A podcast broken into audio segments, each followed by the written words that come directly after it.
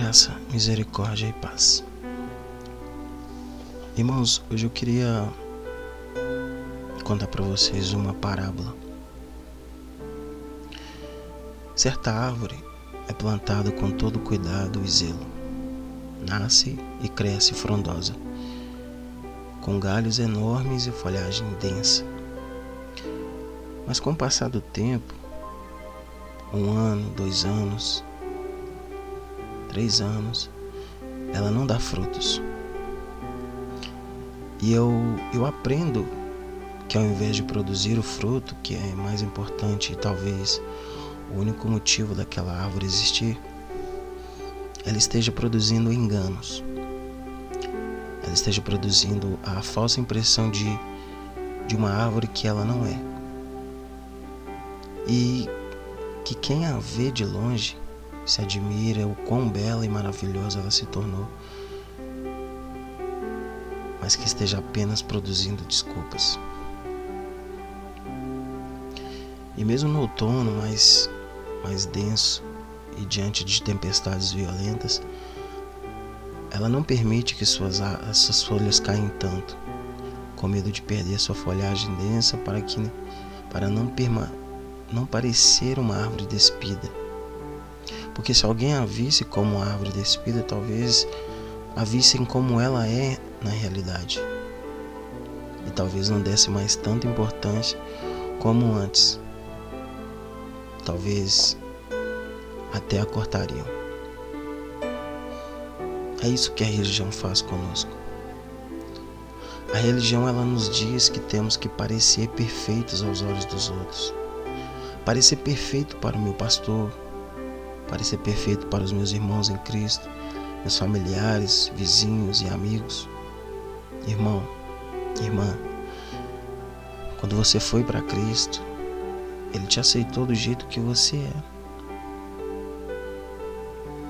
Como você foi a Ele, com seu medo, suas angústias, fraquezas. E adivinha, agora que você o aceitou como seu único e suficiente Salvador, ele o quer o servindo do jeito que você é agora também. Não são as roupas, a quantidade de vezes que você ocultua ou a quantidade de obras que você faz. Jesus se relaciona com o você de agora. Independente de como esteja, se for verdadeiro, Jesus o quer. As separações quem faz é o homem e a religião não é Deus. Isso acontece muito no meio cristão, infelizmente.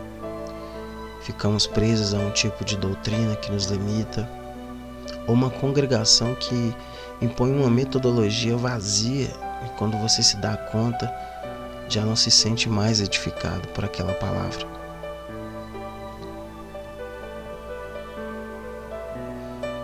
Mas o que a árvore não sabe é que o processo dela de se tornar uma árvore despida é estar se livrando dos enganos, das desculpas, daquela maquiagem que escondia o seu verdadeiro eu. E eu abro um parênteses aqui. Talvez essa árvore ela nem soubesse quem ela era em, em realidade. Por ela ter vivido uma vida de enganos, em algum ponto ela creu que ela estava fazendo o que ela achava correto Quando a gente é mal direcionado, que a gente é mal guiado, e só aquela palavra, só aquela situação nós conhecemos aquele momento. Nós talvez não nos damos conta de como estamos vivendo uma vida enganosa. Ó árvore, se entendesse que isso é algo necessário para sua vida, você se gloriaria. Porque nesse processo você aprenderá que para produzir frutos você precisará nascer de novo. E quando compreender o real sentido da sua existência, também aprenderá que os verdadeiros frutos não são os, não são os que brotarão de seus galhos, mas os que seu coração produzirá. E serão chamados de frutos de arrependimento. E o seu cuidador que te plantou, regou e a viu crescer, enfim se alegrará por vê-la cumprir lindamente o seu propósito. Em Mateus 3:8, a palavra de Deus ela diz assim: Deem fruto que mostre arrependimento. Em outra versão diz: produza frutos de arrependimento.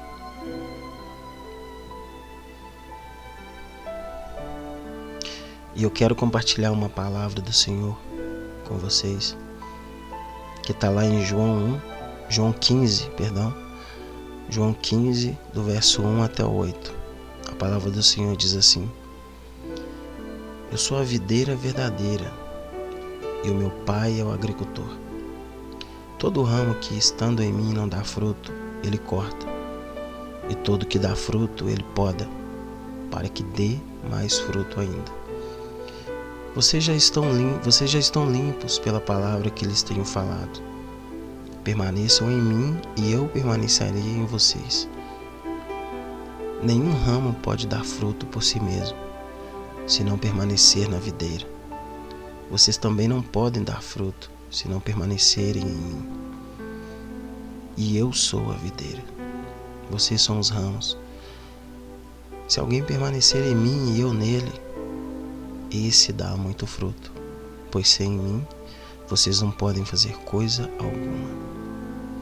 Se alguém não permanecer em mim, será como o ramo que é jogado fora e seca. Tais ramos são apanhados, lançados ao fogo e queimados.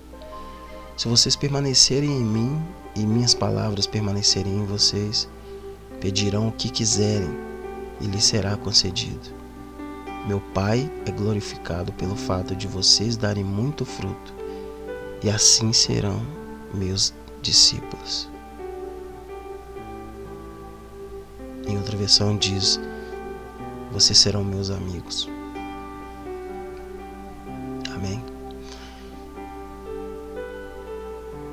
Eu creio muito nessa palavra do Senhor, que o próprio Jesus diz.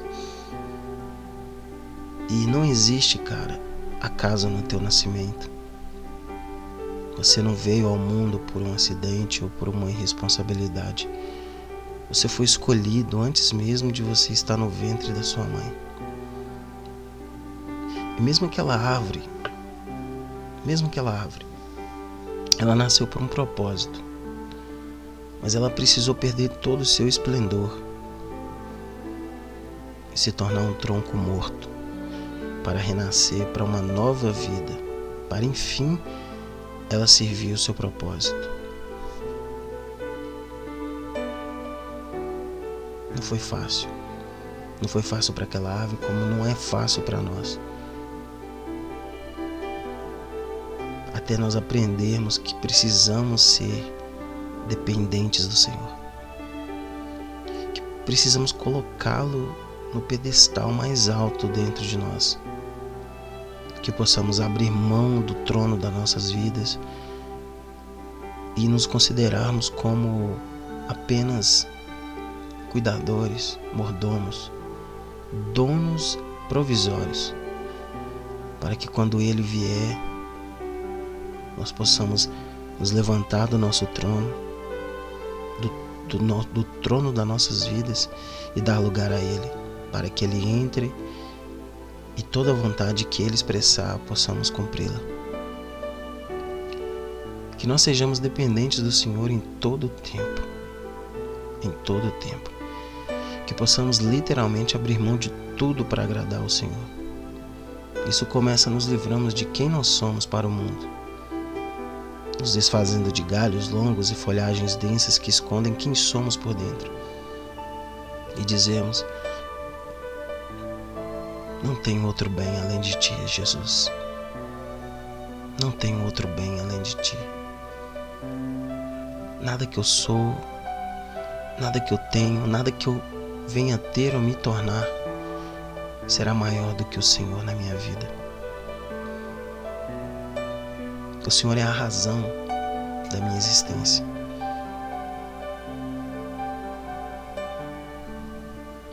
Nesse ponto entenderemos que que nós não perdemos absolutamente nada. Nós renascemos com maturidade para que fosse cumprido em nós o propósito de Deus. Eu queria eu quero deixar essa mensagem para você. Que você entenda o quanto precisamos ser dependentes do Senhor.